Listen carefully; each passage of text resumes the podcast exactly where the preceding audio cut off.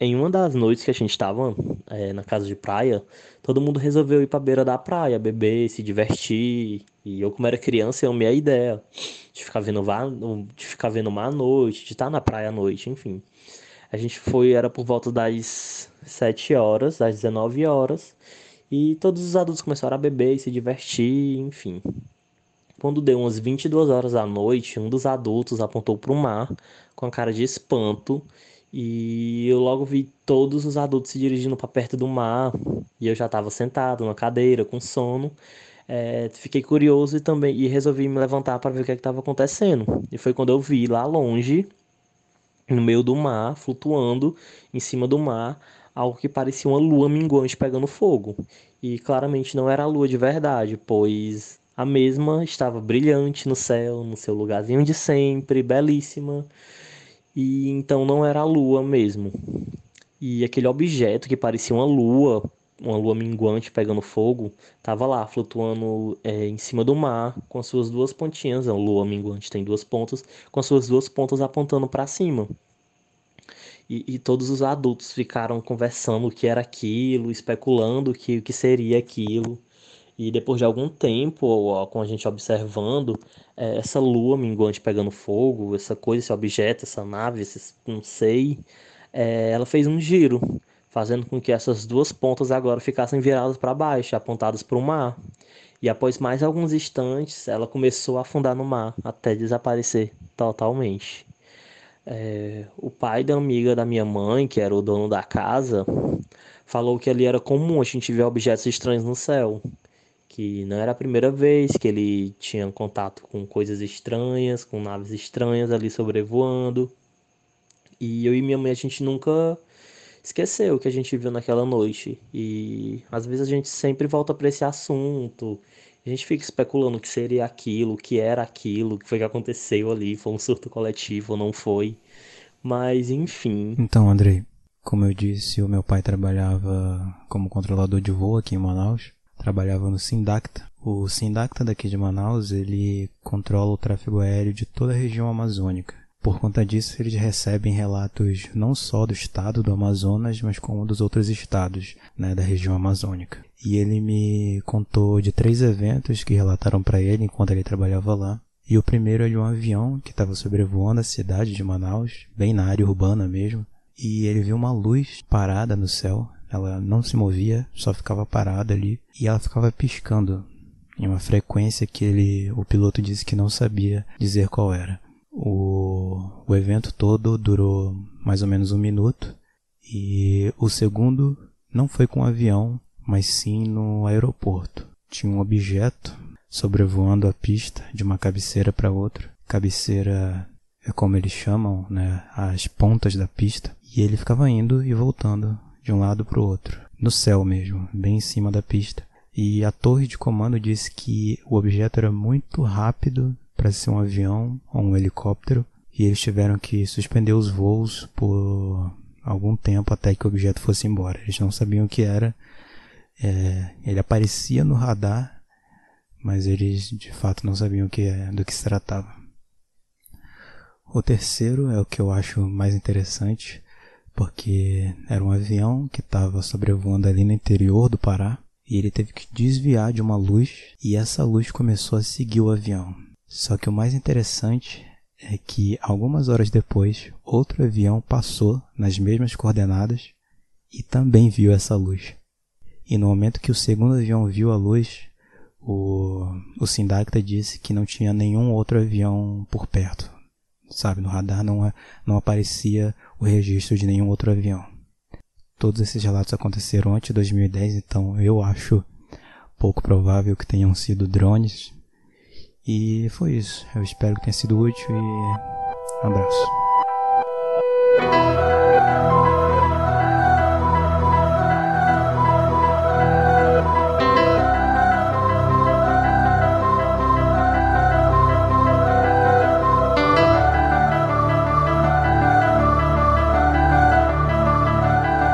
Esse é o Criptologia, programa voltado para temas considerados apócrifos pela humanidade.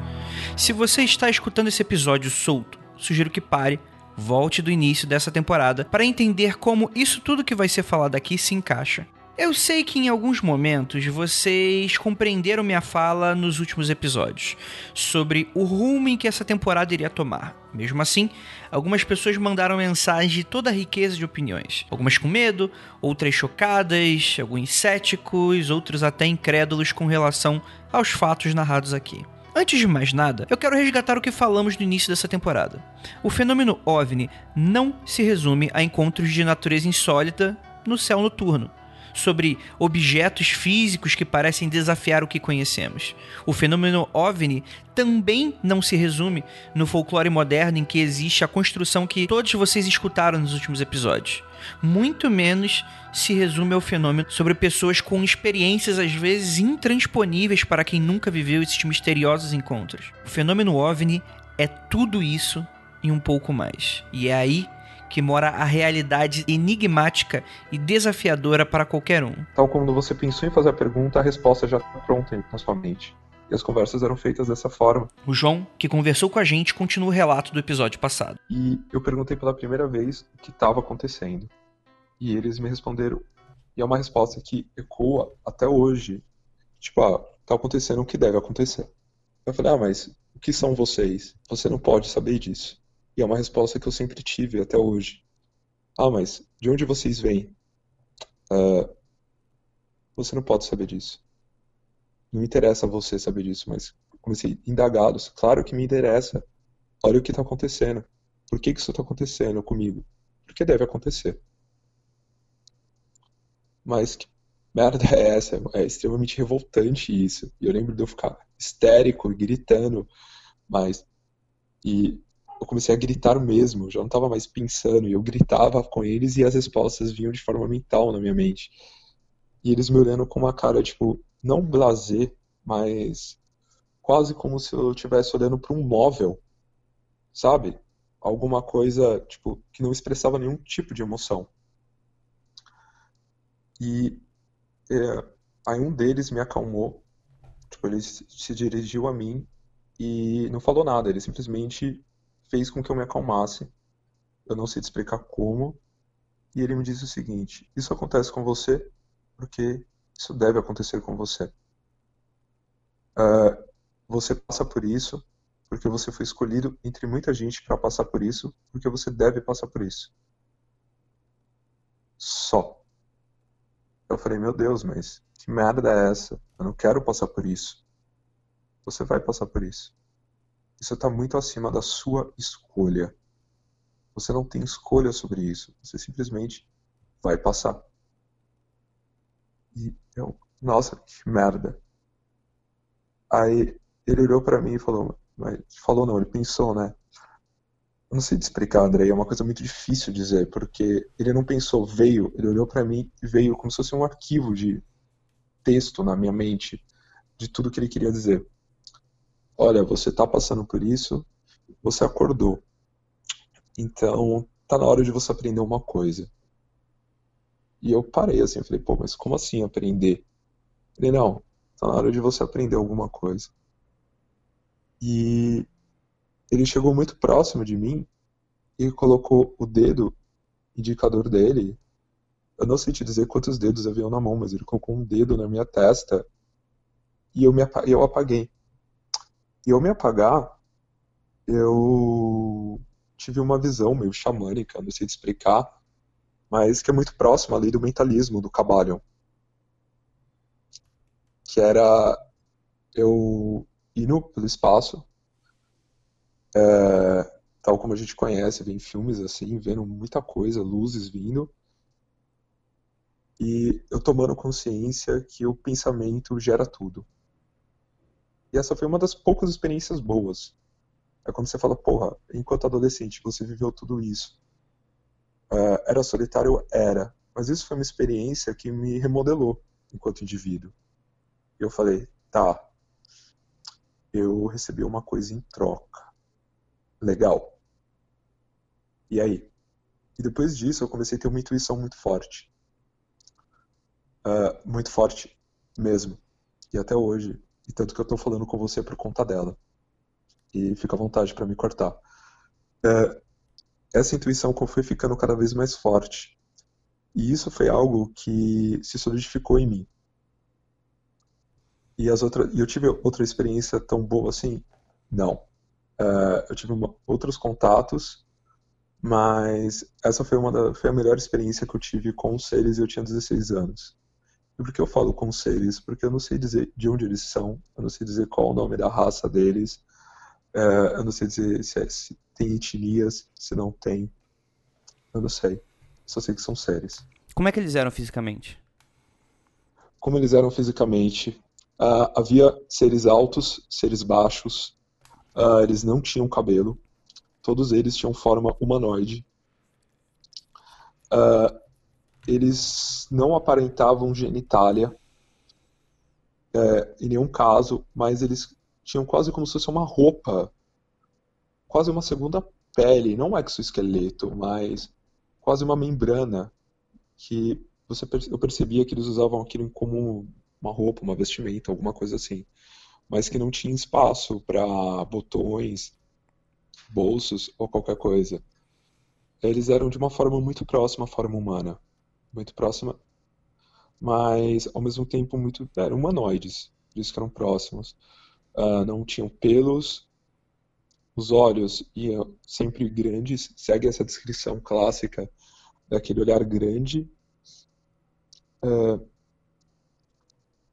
com, como posso te explicar, não tinham cabelo, de forma nenhum pelo no corpo, narizes pequenos, bocas pequenas, mãos de tamanho normal. Essa descrição de mãos gigantes que eu vi sempre na cultura pop nunca apareceu em nenhuma abdução minha, aquele ser com aquela mão gigante, coisa do gênero. Não. As mãos pequenas, pés pequenos. E eu consigo saber disso porque algumas vezes eu retomei a consciência, eu fiquei parado vendo eles trabalharem sobre o meu corpo. E isso foi um caso até que eu relatei para um hipnólogo. E eu consegui prestar atenção neles. E eu tive contato também com seres híbridos, entre humanos e esses seres. E com esses eu consegui conversar. Conversar Mas, você fala de maneira normal, né? De, de maneira normal, vociferando e ouvindo. Uh, de maneira normal, mas só. É, e eles não, como eu disse antes, eles não seguiam o mesmo tamanho, eles não seguiam a, um padrão tão lógico assim como aparece em filmes. Havia seres baixos, seres altos, diferença de alguns de centímetros, outros não, já de palmos, nesse aspecto. Isso acaba sendo um pouco revoltante de você escutar e do tipo, você nunca procurou uma forma de impedir?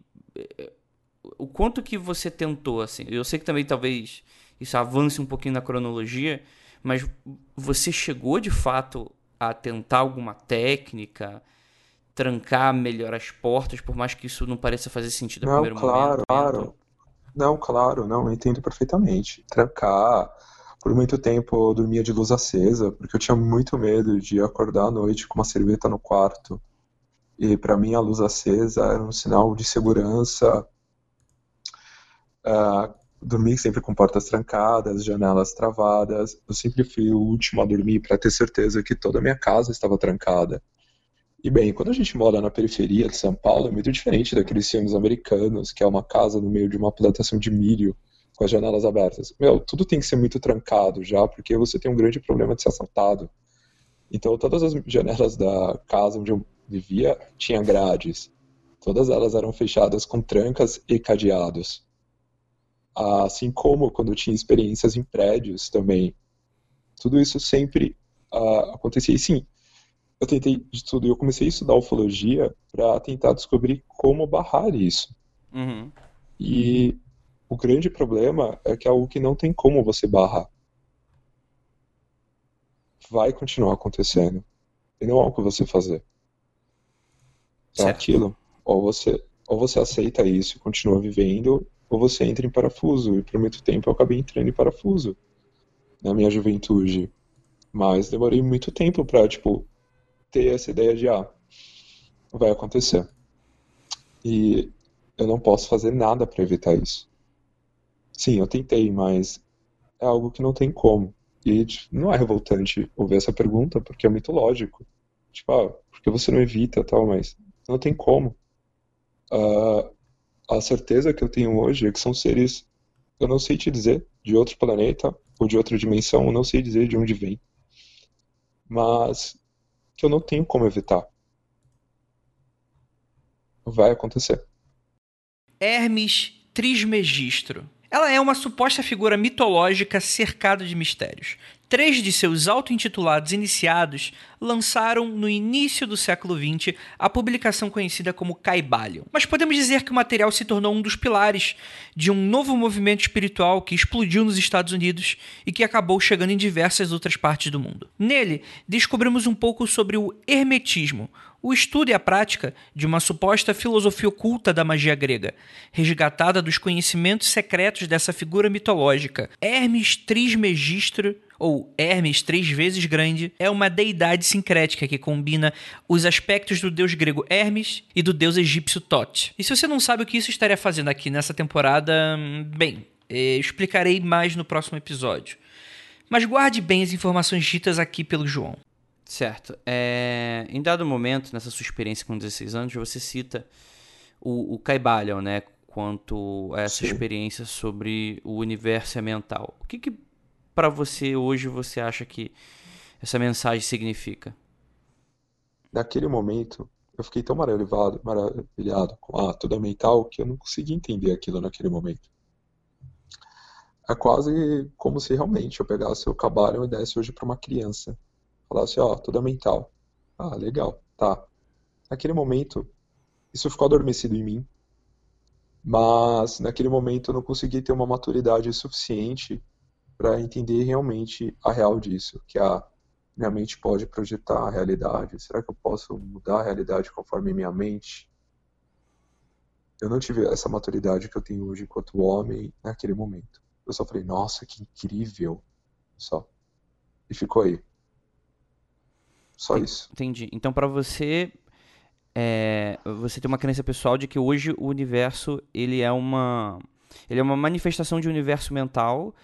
Dentro dessa perspectiva, não fica muito é, é, frágil o, o pensamento dessas experiências como algo sendo físico. Onde que eu quero, é, onde que eu quero chegar nisso? Porque provavelmente muita gente que pode estar escutando isso agora pode estar ligando essas experiências com manifestações de sonhos e não, não, não pretendo falar sobre doenças mentais porque eu acho que não é exatamente ah. o caso aqui.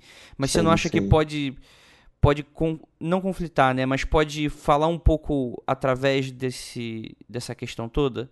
Do tipo, ah, nada disso existe porque isso faz parte de experiências suas e que, enfim, tá tudo dentro da sua cabeça, vamos colocar assim. Sim, sim. Uh, sim, não. Primeiro, uh, eu nunca tive uma resposta de onde esses seres vêm. Uh, eu nunca tive uma resposta como eles me acham. Eu mudando de interesse, eu mudando de país. Eu tive experiências com ufologia, ah, com abduções, na verdade, tipo na Europa, viagem de lua de mel, tive experiência na República Tcheca, tive experiência aqui no Canadá, tive experiências no Brasil. Eu não sei te dizer realmente se esses seres vêm de outro planeta. Eu não sei te dizer se vêm de outra dimensão. E sim, eu acredito que tudo é mente. Mas eu não sei aonde eu tô dentro dessa mente também. Há coisas que eu não sei e há uma série de outras experiências, Andrei, que elas hum. se desdobram. Certo. Por exemplo, uh, em um determinado momento, uh, eu comecei a ver indivíduos e esses indivíduos eles começavam a é, sou muito tipo, paranoica isso, mas outros, outras pessoas viram também. Eu sempre pergunto, falo, sabe aquele cara estranho ali? Eu sempre via o mesmo indivíduo próximo da minha casa. E era um, um cara, uma pessoa muito alta, seria um pelo. E ele sempre estava de sobretudo, meu, a Carmen, a Carmen É, não, Carmen Miranda. Carmen Sandiego. Carmen Sandiego, isso, obrigado. Mas era um sobretudo amarelo e um chapéu amarelo, de couro, com aquele calor de 30 graus. E eu lembro que eu saía para fazer entrega com um funcionário do meu pai, quando meu pai tinha um comércio de bebidas. Falava, você tá vendo aquele cara ali? Ele sempre falava, nossa, mas esse cara é muito estranho. Aí eu ia para um outro bairro, ia na galeria do rock, meus amigos, eu via aquele indivíduo e falava, vocês estão vendo aquele cara ali? Olha que estranho. Eu não falava, olha, aquele cara tá me seguindo, mas eu sabia que ele tinha uma relação com tudo isso que estava acontecendo. Como que eu sempre tive essa busca também. Eu acho, eu acho super lógico para todo mundo questionar isso. Uh, será que isso é verdade? Será que isso realmente está acontecendo? Será que isso daí não é uma puta de uma viagem desse cara? Será que ele não tem um grau de esquizofrenia? Uh, eu sempre me questionei também. E sempre que eu tinha uma dessas experiências, e sempre que essas experiências estavam acontecendo junto com uh, outras pessoas, eu falava, olha, você tá vendo aquela pessoa estranha que tá ali? Aí ele, nossa, eu tô... E esse indivíduo, ele me acompanhou por muito tempo. E em um determinado momento eu tentei ir até ele, e sempre que eu ia até ele, eu não conseguia chegar e o indivíduo sumia. E eu falava, meu Deus, o que está acontecendo aqui? Ou outros fatos que vão acontecendo também, uh, abduções muito fortes que deixavam marcas no meu corpo, uh, problemas estomacais que apare apareciam da noite para o dia, por exemplo. Eu nunca tinha tido dor de estômago, uh, parecia vomitando sangue, com úlceras abertas, para ter que é, cauterizar o estômago se nunca ter tido dor alguma. Uh, uma série de outros problemas que eu fui tendo e foram aparecendo também dessa forma. Ou também experiências contínuas. Eu tive com pessoas, por exemplo, com minha companheira de vida, em um determinado momento a gente teve experiências juntas. E tanto eu quanto ela vivemos isso. E ela cansou de ver OVNIs comigo e me ver mal também pós. E eu lembro muito de uma experiência que a gente teve muito forte, que ambos fomos abduzidos. Você e, e sua esposa? Sim, eu e minha esposa. E foi uma experiência conjunta que nós fomos abduzidos e quando a gente voltou, ela segurou em mim, olhou para mim e falou: "Eu quero esquecer" a gente voltou tossindo, afogando. Ela olhou pra mim e falou assim: Eu preciso esquecer, eu quero esquecer. Me deixa esquecer. Eu falei: Tudo bem, esqueça então.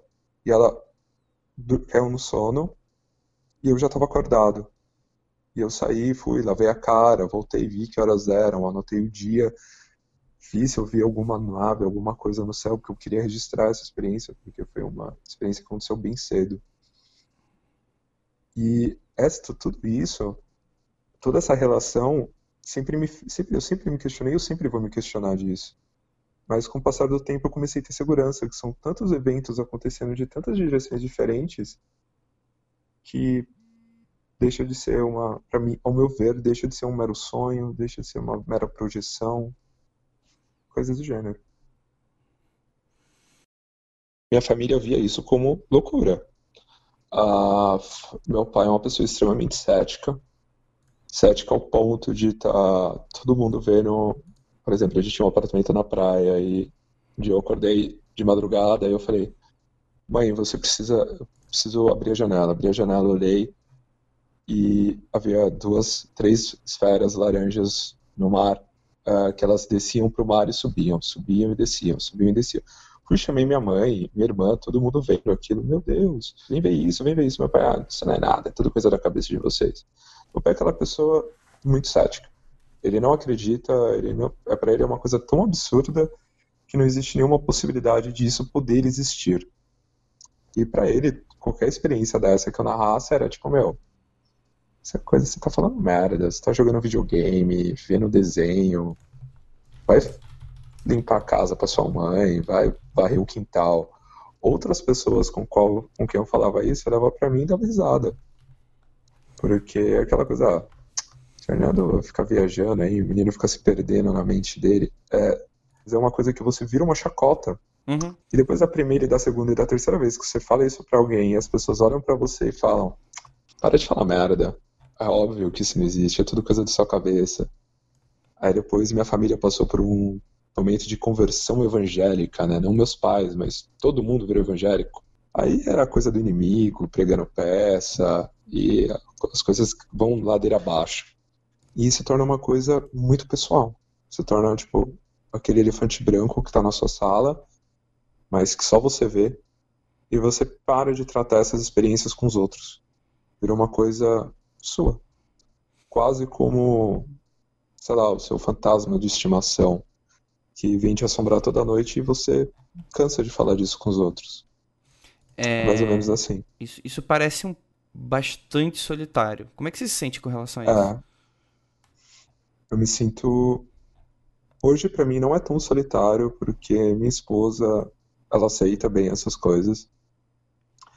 Mas isso me trouxe uma solidão muito grande, por muito tempo.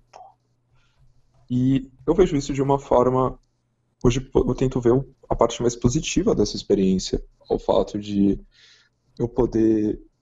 Isso ter desconstruído a realidade para mim. Então, para mim, para mim, a nossa realidade sempre foi uma mera, uma mera formalidade, porque eu vivia experiências que supostamente não deveriam ser, não deveriam estar acontecendo. E isso me ajudou a desconstruir muitos paradigmas para mim. Isso me ajuda em muitas coisas. Mas na minha infância foi uma coisa muito solitária. Muito solitária mesmo. E me obrigou a aprender desde cedo a conviver comigo e com a minha mente. Sempre convivendo comigo. É, aquela criança que aprende a brincar sozinha, aquela criança que vai preferir jogar videogame sozinha porque ela não tem tanta gente com quem conversar sobre os assuntos que, o que, ela, que ela se interessa. Uh, quando eu era criança não tinha, para minha sorte, não tinha essa moda de alienígenas do passado, porque senão com certeza minhas experiências seriam, isso poderia ter deturpado muito minhas experiências, sei lá, minha mente naquela época.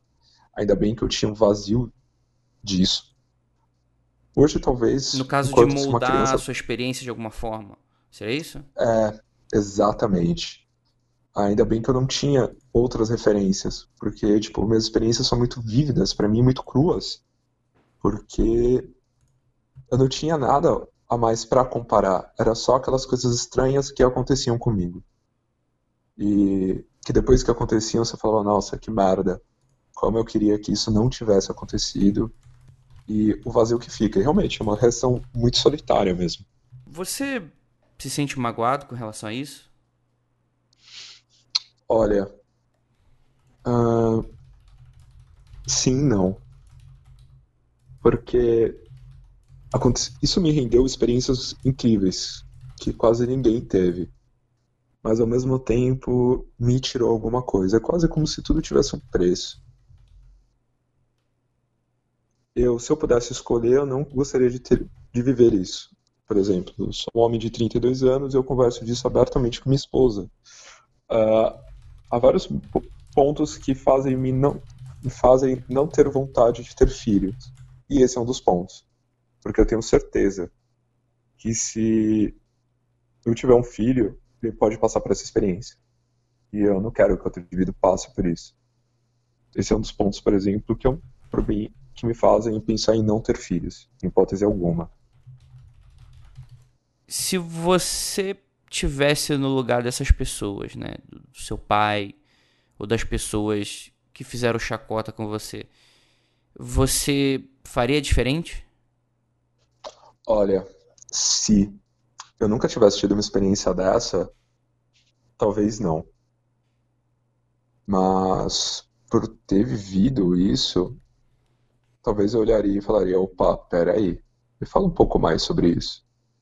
Que é muito comum até hoje, sei lá, tô no trabalho, chega um amigo meu e fala, nossa, eu tive uma noite muito difícil, tive uns sonhos estranhos. Eu até olho pra pessoa e falo, pô, me fala mais sobre isso. Como foram esses sonhos? Eu sempre procuro uh, outras pessoas que estão passando por isso. E mas se eu nunca tivesse tido nenhuma dessas experiências, talvez sim, eu teria o mesmo comportamento. Eu acho que as pessoas sempre buscam a normalidade, né? Ela é muito mais fácil.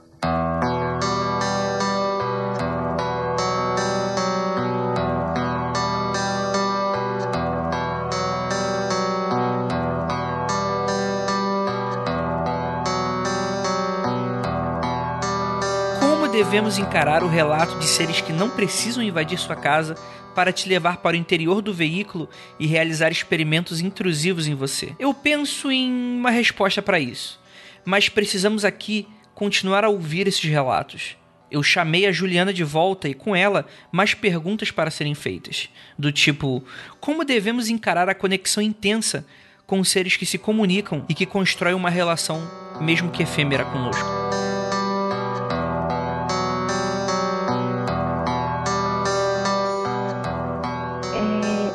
Quintal da frente da minha casa e estavam uh, o, meu, o irmão da minha mãe, meu tio com a esposa, minha prima e os meus avós. Aí a gente tava com a mesinha, tal, todo mundo lá de boa, no, no, na parte da frente. E nós temos vários vizinhos de, de frente, assim. Tem três casas, depois tem um prédio comercial, mas tem umas três casas que já tinham nessa época. São as mesmas pessoas que moram. Aí a gente tava assim no, no quintal. Aí o céu tava muito limpo, era umas três horas da tarde, mais ou menos. Aí tinha uma nuvem. Tava uma nuvem. Tinha, é, tinha uma nuvem bem cinzenta de chuva no céu. Mas era estranho porque ela tava muito isolada. Sabe? Ela não tava ocupando uma grande parte do, do céu, assim, nada. Ela era. Ela tava sozinha, dava pra ver que ela tava avulsa, sabe? Uhum. E o resto do céu tava muito claro, muito azulzinho, muito perfeito, um dia de sol perfeito. Aí a gente achou estranho, né, aquela nuvem assim, cinza. Aí a minha mãe tava, tava observando a nuvem já fazia uns minutos, eu tava brincando com a minha prima. Aí ela falou, nossa, uma estrela. Só que ela falou com tanta inocência que ela não se tocou que, tipo, três horas da tarde não é horário pra ela estar tá vendo uma estrela, sabe? Aí, ela falou, nossa, uma estrela. Aí eu já parei, já comecei a olhar. Ela falou, mas não é hora, né, de ver estrela. Por que, que, que luz é essa? Aí a gente viu uma luzinha assim. Aí minha, minha avó falou, ah, deve ser um avião, né, passando. Mas era uma luz assim. Ela era forte, sabe? Não era uma luz assim que parecia uma piscando assim de alguma máquina. Uma, uma estrela mesmo, parecia uma estrela bem brilhante. Aí começou a sair várias estrelas dessa nuvem. Não foram três, não foram cinco, devem ter sido umas quinze. Um monte saiu de dentro da nuvem. E, elas, e a gente ficou muito preocupada. E minha avó já começou a passar mal. Ela começou a suar. Ela falou: Não, não quero ver isso, não quero que isso aconteça. Ela entrou. Aí ficaram os meus avós. Aí eu lembro dos meus vizinhos da frente saírem de casa para ver, porque eles estão sobrado. Então eles estavam vendo assim de cima, sabe? Eles estavam em cima. E a gente na rua, aí todo mundo olhando. Aí começou a se formar uma outra nuvem, uma nuvem branquinha ela começou a se materializar, assim, foi aparecendo nuvem, bem devagarzinho, foi crescendo as estrelinhas andando. Saíram da nuvem, foram andando. Aí, quando aquela nuvem branca ficou mais ou menos do, meio, do mesmo tamanho da nuvem cinza, elas entraram, tipo, elas meio que passaram por dentro dessa nuvem branca e elas sumiram. Elas não atravessaram pro outro lado da, e continuaram, sabe? Elas passaram por trás da nuvem branca e desapareceram. A gente não viu mais elas. E a nuvem cinza começou a se dissipar. Se dissipou, aí depois que a nuvem cinza sumiu, a branca começou a sumir também. E a gente não viu mais as estrelinhas. Aí isso foi bem bizarro. E muita gente viu aqui. Aí, quando a minha família sentou para conversar sobre isso, aí minha mãe ligou para minha tia de São Paulo, contou para ela o que tinha acontecido. Aí minha tia falou: Nossa, lembra daquilo que aconteceu comigo? Porque eu falava que não acreditava. Porque a gente contava esse tipo de coisa pra minha tia, ela não acreditava. Ela falava: Nossa, vocês estão loucos, imagina, histeria coletiva, vocês estão tudo surtado. Aí minha mãe ligou para contar para ela, e foi aí que eu fiquei sabendo desse caso da minha tia. A minha tia, ela eu tenho uma péssima mania de fazer chacota das coisas, sabe? De qualquer coisa que ela não bote muita fé ou que ela não, não goste, que ela não acredite. Ela, ela é bem, assim, desrespeitosa. Aí ela ficava falando, mesmo com esse caso da minha avó, que ela viu minha avó saindo pela janela, ela falou que minha avó queria cometer suicídio, porque minha família tem um histórico grave de depressão, e, enfim, eu, ela foi enfiando desculpas assim. E tudo que a gente contava para ela não acreditava, não acreditava, não acreditava. Aí um belo dia ela tava saindo do trabalho, já era noite, né? E ela viu uma luz assim alaranjada no céu. Eu já vi essa luz alaranjada também. É, eu tava passando assim. E, e ela viu que o negócio tava ficando maior. E ela começou a apertar o passo. Ela pegava um fretado para voltar para casa, né? E só que o ponto do ônibus estava um pouco longe. Ela ia ter que atravessar todo o pátio aberto assim da empresa até chegar no, no ponto de ônibus. Aí ela começou a ver aquele negócio ficando maior, cada vez maior, e todas as pessoas que estavam no ponto de ônibus onde ela ia pegar estavam vendo a mesma luz, ela não estava vendo sozinha, né? E aquilo começou a descer, ela disse que ela viu de tão perto que ela conseguia ver os detalhes, sabe? Ela viu como se fossem umas. Era como se fosse uma máquina, né? Ela disse que viu umas emendas de, de metal, assim, umas como se fossem umas aberturas, não era bem uma janela, parecia uma escotilha, sabe? É, Aí... isso em plena luz do dia. Não, era noite. Era noite. Só que o negócio foi ficando gigante, sabe? Foi ficando maior, ficando cada vez maior. E ela conseguiu ver alguns detalhes. Aí ela correu pro ponto de ônibus. Ela pegou o ônibus e foi. E aquela luz foi seguindo, seguiu o ônibus. O motorista do ônibus viu. Eles, sabe, até fizeram um comunicado para a empresa e tal, porque vários funcionários viram. Eu só sei que só foi embora quando a minha tia chegou em casa. Tanto que a minha avó e a minha mãe também viram, porque ficou em cima da casa deles. E eles conseguiram ver a luz, iluminava muito. É, a minha avó falou que conseguiu ver alguns detalhes também, não sei bem o que foi que ela viu, mas a minha tia que falou que viu as emendas de metal e uma escotilha, mas ela não deu muito detalhe do formato, parecia uma coisa meio oval, assim, meio formato de amêndoa, sabe? É, e a minha avó e a minha mãe viram, porque o negócio seguiu ela dentro do ônibus até a casa deles. É, daí, depois disso, ela começou a dar uma atenção maior porque a gente falava pra ela. Eu não sabia muito bem, porque minha tia também tipo, morria de medo de falar sobre isso, daí eu descobri por quê. Porque ela foi meio perseguida. Eu também teria, se tivesse acontecido comigo. Bom, teve o caso da minha avó, quando meu avô faleceu, ela foi constatada com esquizofrenia. E ela falava sozinha e ela dizia que ela via coisas e que ela via esses seres com muita frequência. Aí ela falou para mim um belo dia, eu tava sozinha em casa, acho que eu tinha uns 12 anos nessa época. Eu tava sozinha em casa com ela e eu tinha feito almoço e eu falei, vó, vamos comer um pouquinho, né? A senhora não tá comendo direito. Ela falou, não vou comer, filha. Eu falei, por quê, vó? porque eles me avisaram que eu tô com um problema no intestino. Se eu comer, eu não vou, eu vou morrer. Aí eu falei, vó, não tem nada no seu intestino, vó. Você precisa comer. E ela não comia. Ela ficou dias sem comer.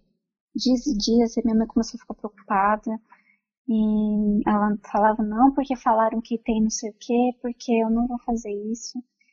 Aí minha mãe falou, ai, quer saber, vamos levar ela no médico porque ela estava fazendo tratamento para esquizofrenia, não era já para ela estar tá tão abalada com o que ela estava ouvindo, porque ela estava sendo medicada e tudo mais. Aí minha mãe resolveu, vamos levar ela no médico, e ela realmente estava com um problema no intestino. Ela teve que fazer uma cirurgia e hoje ela só evacua com lavagem, ela não consegue ir no banheiro normalmente, assim, até uma dieta mesmo.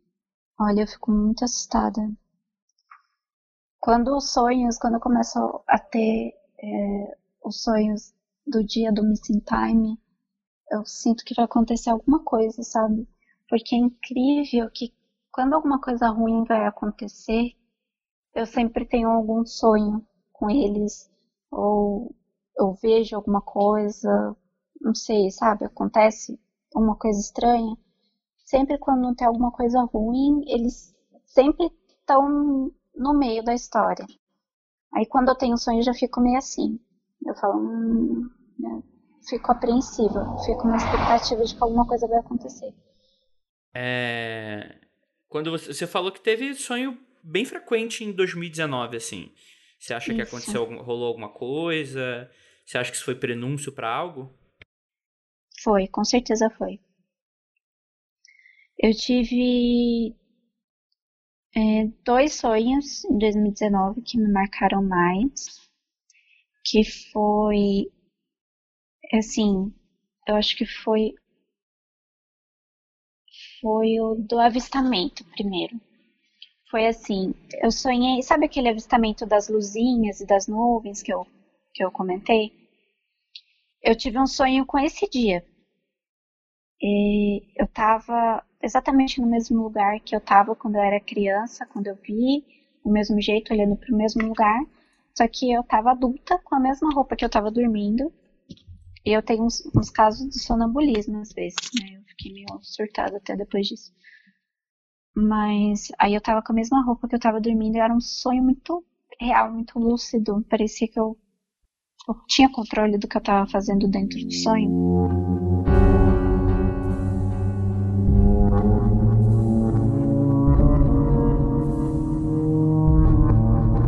Aí eu comecei a ver as luzinhas saindo da, da nuvem, exatamente como aconteceu no dia, só que tava de noite, né?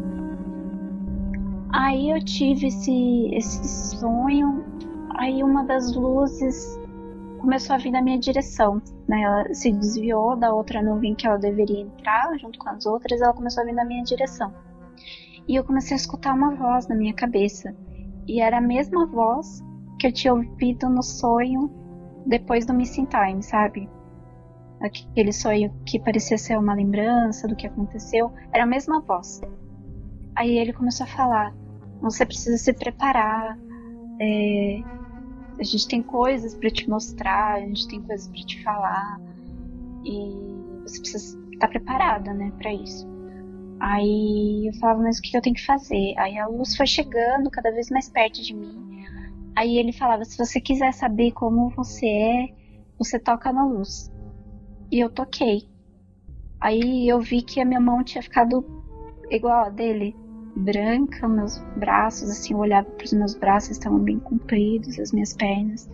Eu vi bem direitinho, sabe? Mas não em terceira pessoa, tava em primeira pessoa mesmo, olhando para mim como se eu falasse: nossa, meu Deus, o que tá acontecendo? Aí aquela voz começou a falar muitas coisas já começou a falar muito rápido e eu parei de entender o que ele estava falando. Ele começou a falar numa uma língua que eu não conheço, não tem nada que eu já tenha ouvido que seja parecido com aquilo. Começou a falar, a falar muito rápido e começaram a juntar outras vozes, as vozes mais grossas, mais finas. Começou a juntar várias vozes falando as mesmas coisas muito rápido e eu falava, não tô entendendo. Não fala mais devagar. Eu comecei a ficar nervosa, não tô entendendo. Aí nesse desespero eu acordei. Só que eu acordei eu ainda tava escutando as vozes. Eu ainda tava ouvindo eles falarem. Eu falei, meu Deus, eu tô com paralisia do sono. Aí eu só que eu levantei, eu falei, não, eu não tô com paralisia do sono, eu realmente tô escutando, isso realmente tá acontecendo.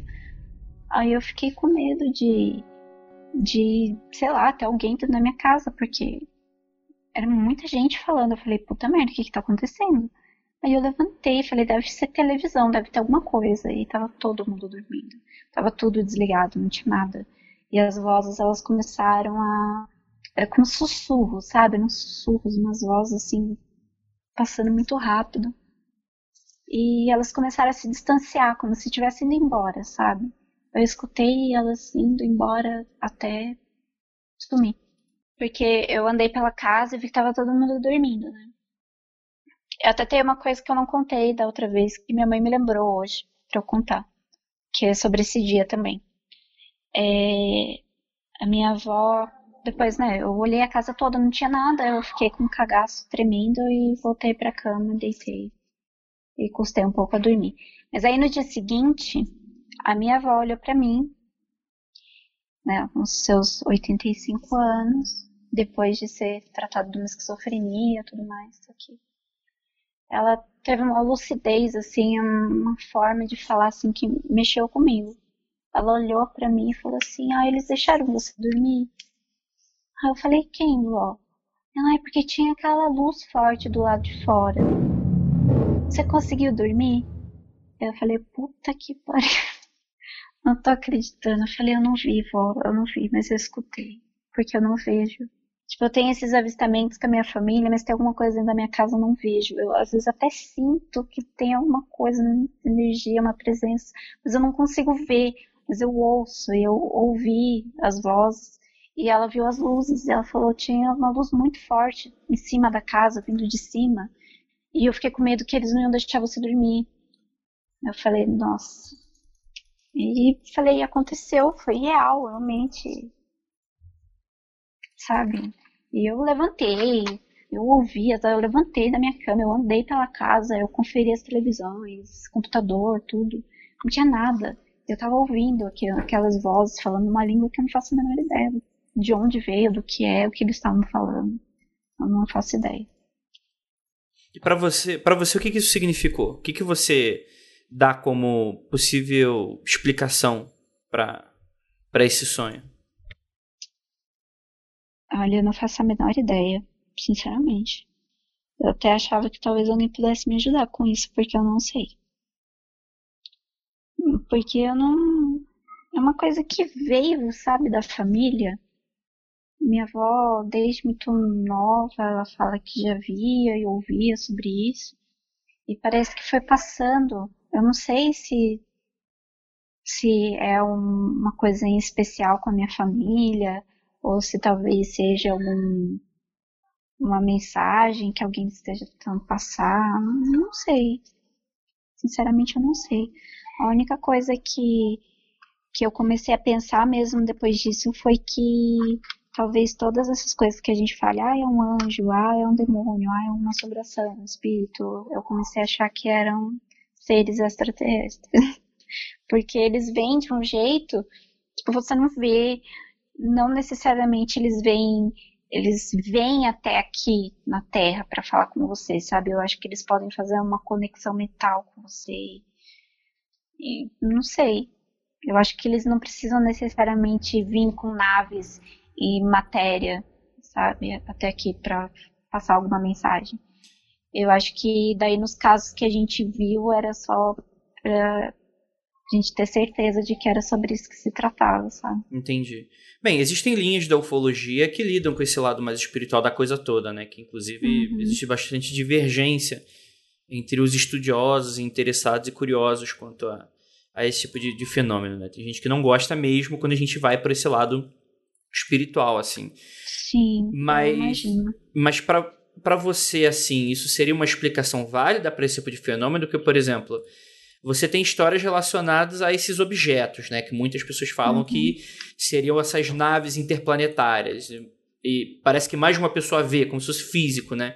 Isso. Em dado momento, parece que não é interessante para outras pessoas verem, como esse caso de, sei lá, se tivesse uma mega nave em cima da sua, da sua casa como essa luz que sua avó viu, né? Ninguém mais, uhum. nenhum vizinho pareceu ver. Por que, que você é, acha que existe essa, essa, essa divisão assim? Você, você já rascunhou alguma explicação para esse tipo de fenômeno? O que, que você acha? Eu já cheguei a pensar que podem ser espécies diferentes. Porque minha avó falou uma vez que quando você abre um canal de comunicação, tudo pode ouvir, sabe? Não só especificamente aquele com quem você quer falar, sabe? Então, acho que podem ser tipos diferentes, podem ser pessoas, entre aspas, né, pessoas diferentes que estão se estão é, contatando porque viram que tem uma abertura que a gente consegue ouvir, a gente consegue ver, tem uma sensibilidade maior, às vezes podem ser dois tipos de contatos diferentes, sabe? Eu já cheguei a pensar nisso alguns que vêm ou realmente viajem, outros que não, outros que só façam contato mental, via sonho ou pensamento, não sei. E outros que realmente venham. Ou talvez sejam os mesmos, passando mensagens diferentes, não sei. Realmente não sei. Entendi. É... É, você disse que parece que é algo que é meio que passado de família para você e tal. Você tem uma uhum. filha, né? Você tem. tem alguma história relacionada a ela? Tem algum medo com isso? Tem. tem. Muito, desde pequena. Eu nunca contei essas histórias para ela, nunca. Porque eu não queria que ela ficasse com medo. Aí quando ela tinha um ano, nossa, foi um inferno. Eu acho que foi até o meu filho nascer, até os três anos dela, ela tinha terrores noturnos. E ela acordava gritando de madrugada. Ela gritava, nossa, mas era desesperador. Você não tem noção que é você de madrugada ouvir seu filho gritando, sabe, desesperado, com medo e, e não sabia o que fazer. Foram, era quase todo dia isso, durante muito tempo. Ela estava muito cansada, muito desgastada. Aí a gente teve que pegar no pé, não deixava ela dormir de dia para ver se ela, sabe, se ela apagava mesmo, entrava num sono profundo à noite. Aí quando ela tinha uns três anos, que ela já estava falando, ela estava no pré-primário, ela estava assistindo TV assim, e começou a passar Power Rangers, sabe? Aí ela viu o Power Rangers, ela falou, mãe, sabe quando eu grito à noite? Eu falei, sei. Ela falou, mais ou menos isso aqui que eu vejo na janela do nosso quarto. Só que ele é branco. Aí eu fiquei, putz, tem um cabeção, né? Aí eu, eu pedi para ela, fala mais, como é que é? Ela falou assim, ah, os olhos, assim, escuros e um cabeção, parece que tem um capacete, não sei. Parece um Power Ranger. Aí ela começou a falar desse Power Ranger que ela viu. E ele ficava espreita na janela. Ela falou que ela tinha muito medo. Ela falou, mãe, eu não quero ver isso. Eu não quero. Ele fica falando comigo, eu não quero saber o que ele tá falando, eu não quero ouvir o que ele tá falando. E eu não sabia o que fazer. Falei, putz, não, não tenho o que fazer, sabe? Aí eu comprei uma cortina. Eu botei uma cortina na janela, aquelas blackout. Eu falei, pronto, não tem janela, não dá pra ver. Aí ela começou a dormir melhor. Ah. Aí quando ela era maiorzinha, ela disse ter visto um vulto dentro da minha casa de um bicho parecia. Ela falou, mãe, sabe aquele bicho da janela? Parecia ele passando dentro da minha casa. Ele é muito alto, ela falou. Ele é muito alto. E o meu filho, meu filho fez oito anos, né? Ele nunca viu nada, nunca escutou nada. Isso que eu acho mais engraçado. Porque os dois geralmente estão juntos. E não faz muito tempo que ela viu esse vulto e ele não viu nada. Aí por isso que eu fico pensando, putz, é só a mulher que vê essa merda? Porque é incrível. E, e ela vê, é igual a minha avó. Ela ouve e vê. E ela ficou desesperada. Ela falou, mãe, eu não quero isso não. E eu não tinha nem contado para ela as coisas que, eu tinha, que tinha acontecido comigo. Até falei para ela que ia gravar a entrevista para um podcast. Ela falou, ah, mas eu quero ouvir. Eu falei, hum, espera, deixa eu me pensar para ver se é bom você ouvir isso agora. Ela fez 11 anos. Né, talvez ela esteja com idade para começar a pensar sobre isso, porque talvez a gente veja outras coisas mais para frente, não sei. Entendi, entendi. É, é, deve, ser, deve ser aterrorizante, né? É, tu é vê horrível. as coisas acontecer, a mesma coisa que aconteceu com você e com sua filha. É, imagina, para minha avó é horrível, porque eu até falei para ela, não conta pra, pra Bisa que você viu isso. Porque minha avó, ela surta. Minha avó, ela fica com muito medo. Ela tem muito medo, de verdade. E mesmo ela sabendo que tem uns que são bonzinhos, outros não são tão bonzinhos, ela não faz diferença de um e outro, sabe? Ela simplesmente não quer saber. Ela, ela fica com medo. Aí depois, da, ainda mais depois do problema de saúde que ela teve, aí a gente achou melhor não tocar mais no assunto com ela, sabe? Entendi. Hoje a sua avó, ela tá com Alzheimer, né? Não, ela teve um AVC. Ah, sim, sim, sim. Como é que foi isso? Olha, teve dedo deles no meio também. Você acha que Foi- teve? Não, teve, porque eu não fui trabalhar no dia que ela caiu. É, eu passei uma noite péssima, eu não conseguia dormir, e quando eu dormia eu tinha uns pesadelos horríveis. Eu, eu não, eu não, não lembro, sabe? É raro não lembrar dos meus sonhos, mas foi uma noite turbulenta, sabe?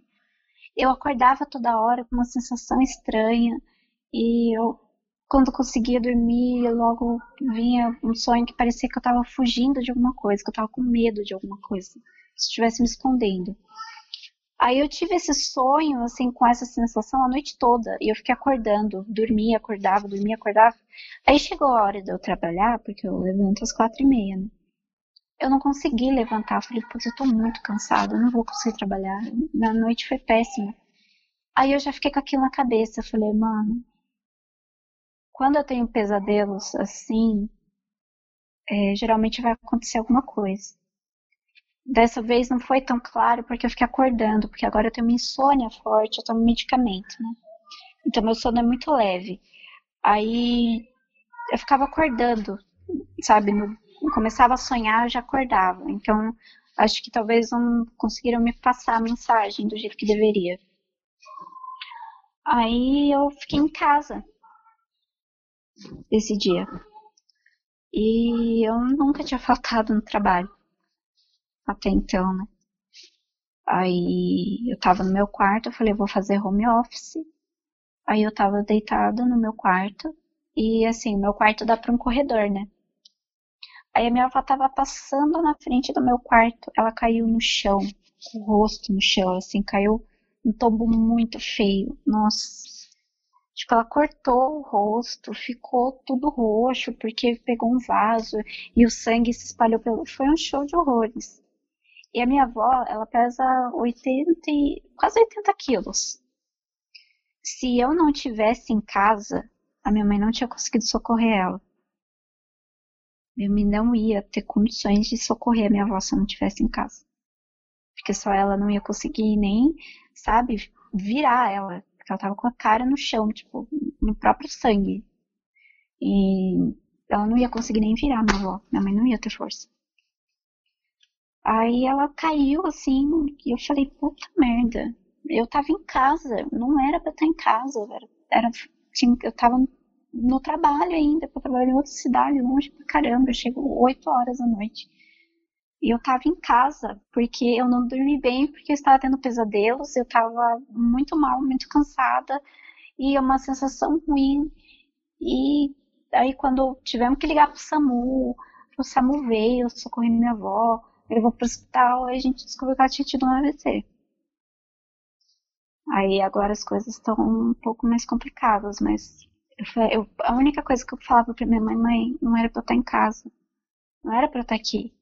Era pra eu estar trabalhando.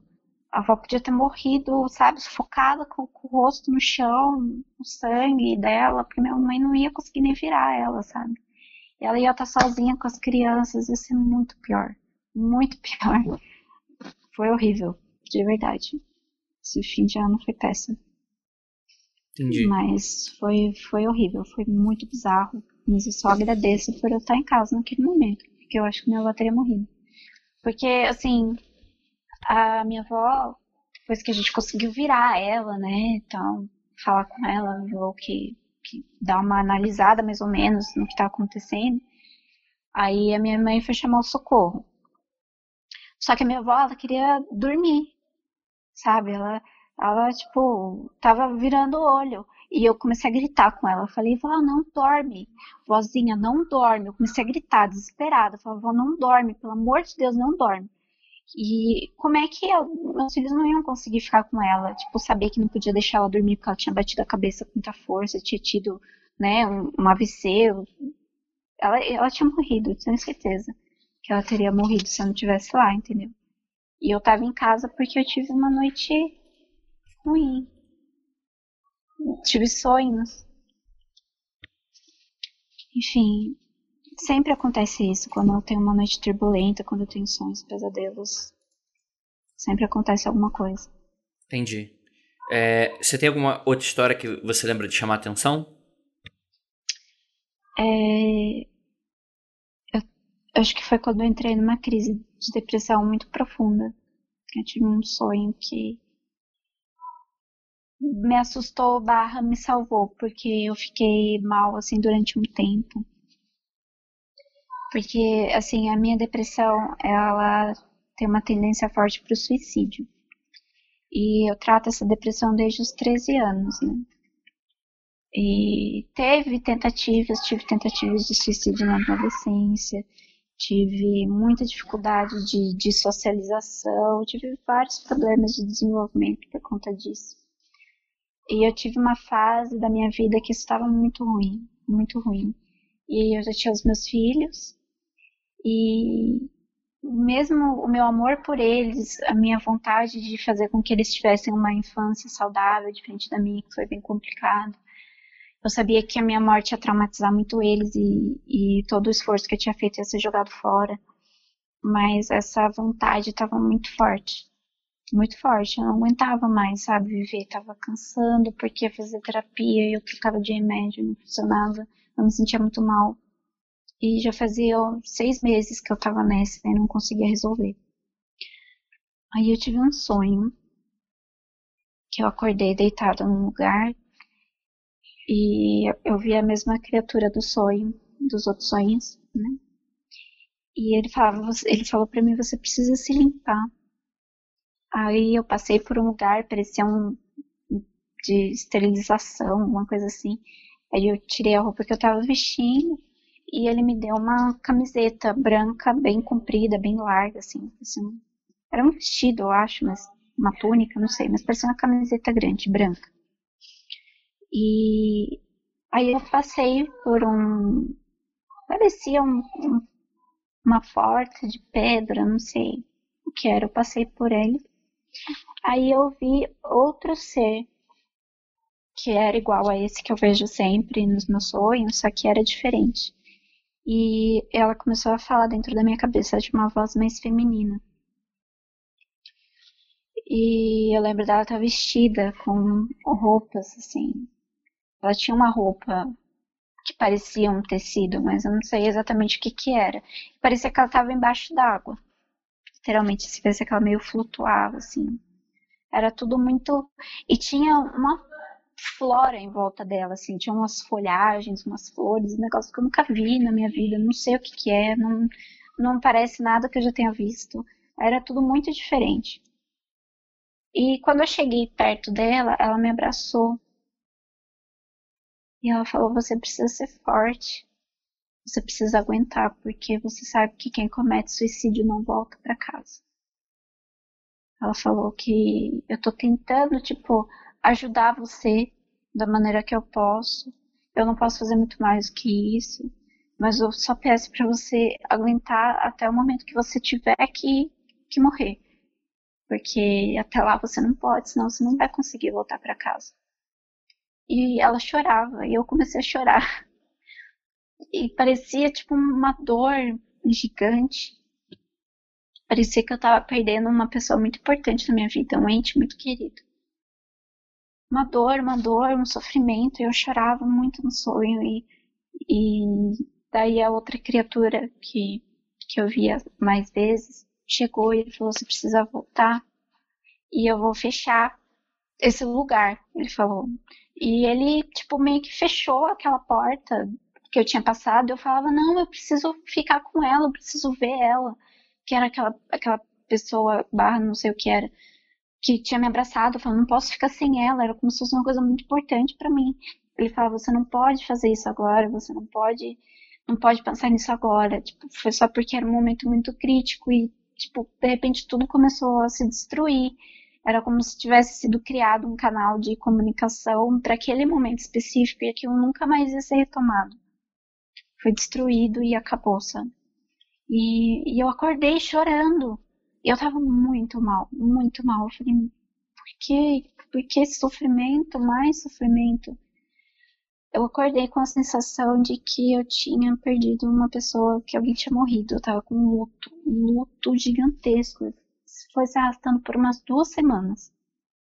Aquela sensação de que eu tinha perdido uma coisa que eu tinha acabado de encontrar, sabe? Aí eu comecei a ficar com medo de putz, se eu cometer suicídio, talvez as coisas se compliquem para mim. Comecei a pensar mais sobre isso.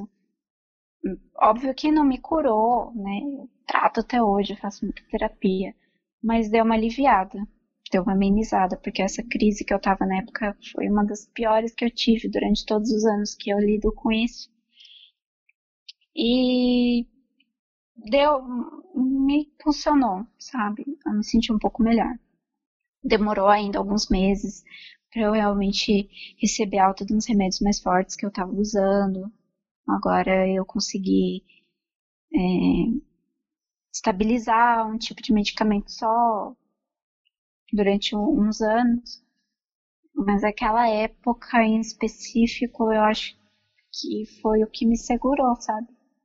Porque eu tava muito surtada. Eu não conseguia pensar direito. Eu pensava nos meus filhos e via umas coisas absurdas na minha cabeça. Tipo, não, mas vai ser o único jeito. Eu tenho que morrer porque vai ser melhor para eles. Vai, vai ser o melhor. Essa é a única solução. E depois disso eu comecei a pensar em, em outras possibilidades, sabe? Falei, se eu não posso morrer, o que, que é que eu posso fazer então, né, para tentar uma contornada? Troquei de médico, fui procurando outras coisas, comecei terapia ocupacional. Aí melhorou, mas foi uma coisa que me marcou bastante também. São sonhos que eu lembro muito vividamente, sabe? Porque foi incrível, assim, a sensação que deixou. E todas as vezes que eles vêm, parece que é para avisar de alguma coisa.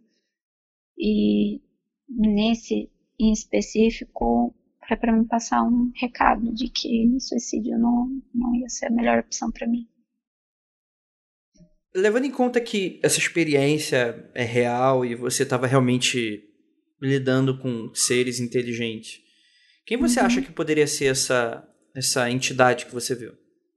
Ah, não faço a menor ideia. Mas, assim.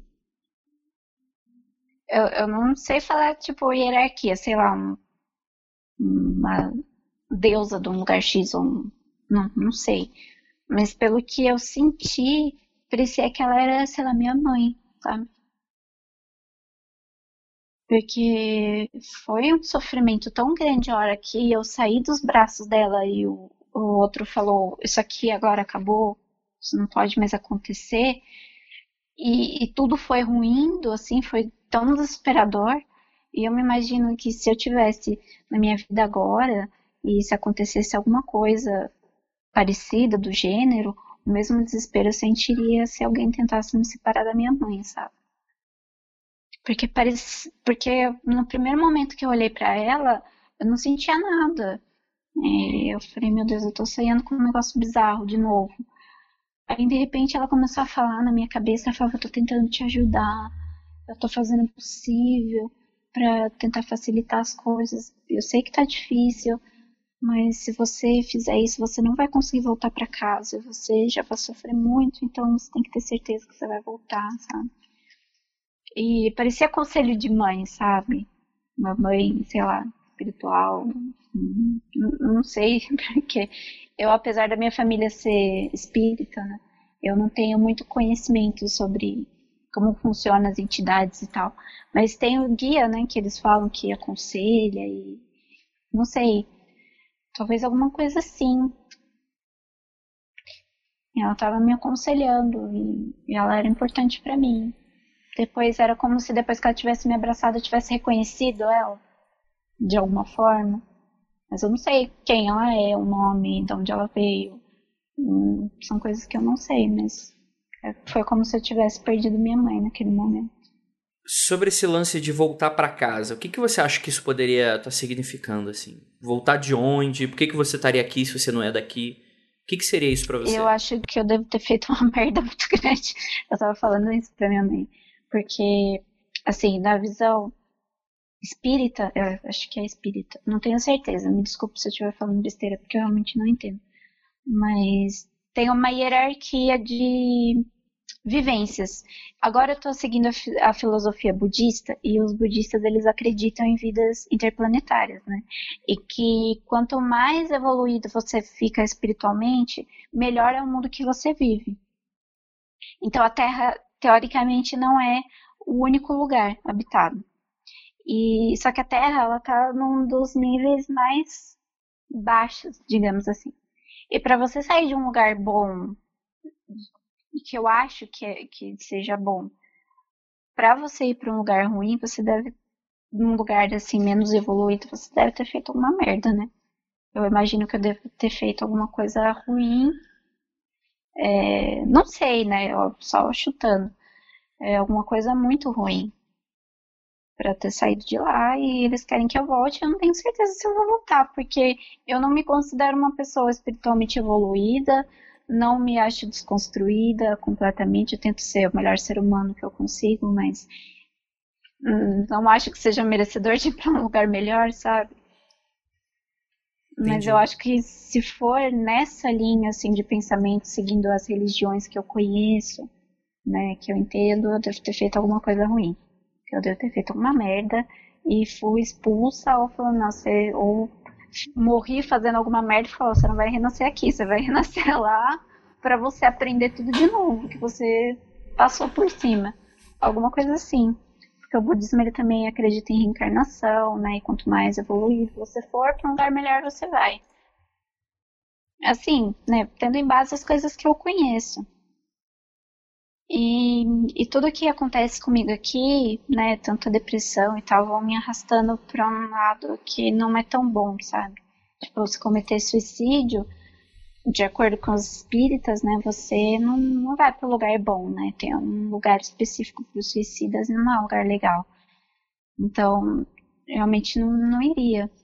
Só que, mesmo se eu não cometer suicídio, eu acho que pensar sobre isso, que eu penso ainda constantemente lidar com isso, eu acho que já dá uma, uma travada na evolução espiritual aí, sabe? É uma dificuldade muito grande de lidar com as emoções, lidar com os problemas.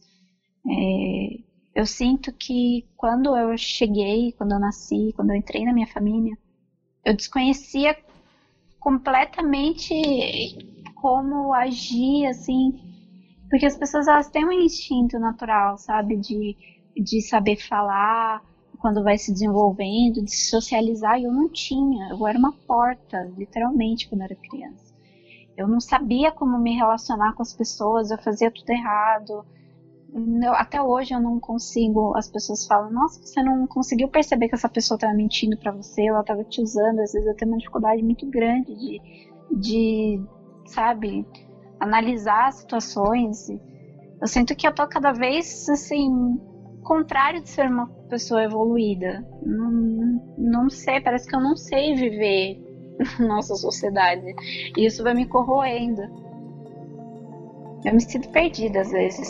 Eu lembro que uma vez a minha mãe. Eu tava fazendo umas cagadas quando era criança e minha mãe falou: Nossa, parece que você veio de outro planeta. Ela falava pra mim. e é, é meio assustador, assim. Aí eu eu fico pensando, putz, bem minha cara ter feito alguma merda de parar aqui.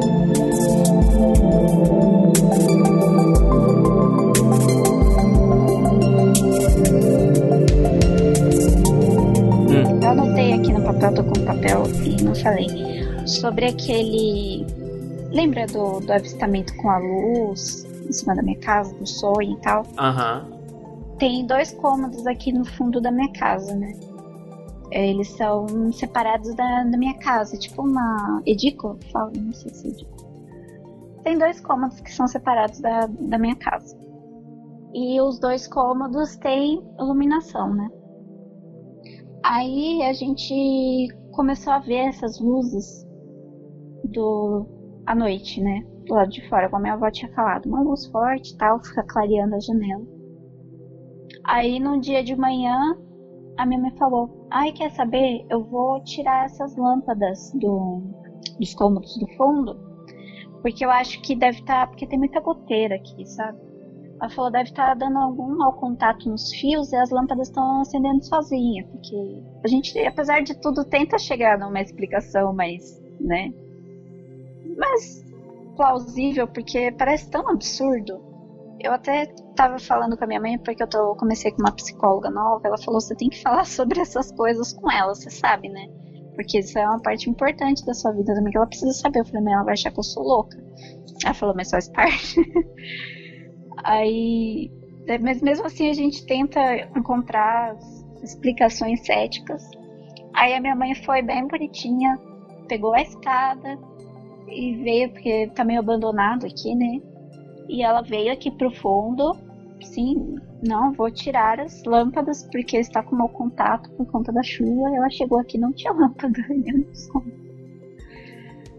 Porque provavelmente queimou alguma lâmpada lá de casa e ela veio, foi pegando daqui e levou para substituir e ela não lembrava. E a gente viu as luzes, ela falou: Não, é a luz da, dos cômodos do fundo. Não, não se preocupe. Aí ela veio tirar a lâmpada, não, não tem lâmpada. Eu tô aqui agora e tá tudo escuro. Eu tô com a lanterna do celular. Não tem lâmpada aqui. Nenhum dos dois cômodos. Esquisito, né? Eu acho esquisito. pois é. A ufologia, como um vasto campo de pesquisa feita de maneira independente, não tem tantos pilares quanto gostaríamos. Podemos viajar entre filosofias e crenças específicas para tentar montar uma base do que são esses seres. Se tudo ocorre de natureza física, como explicar essas duas falas que aparecem nesse episódio. E entendam que tanto a Juliana quanto o João não são os únicos. Diversos relatos trazem esse aspecto onírico e sutil da manifestação desses supostos seres sencientes dispostos a entrar em contato com a gente. Alguns de maneira agressiva e violenta, outros bondosos e gentis. Muitos falam sobre raças específicas com objetivos bem específicos, mas não deixa de pensar nesses eventos como uma espécie de fenômeno religioso. Se tirarmos a imagem de anjos e demônios, muito colocado de escanteio no século XX, cada vez mais próximo de uma ciência asséptica, talvez esses seres tomassem alguma outra forma? E é por isso que revelo que o próximo episódio do Criptologia será não apenas o último, como também apresento o que eu achei de todos esses relatos que coletei durante anos. Afinal, o que é o fenômeno OVNI? Nos vemos no próximo episódio.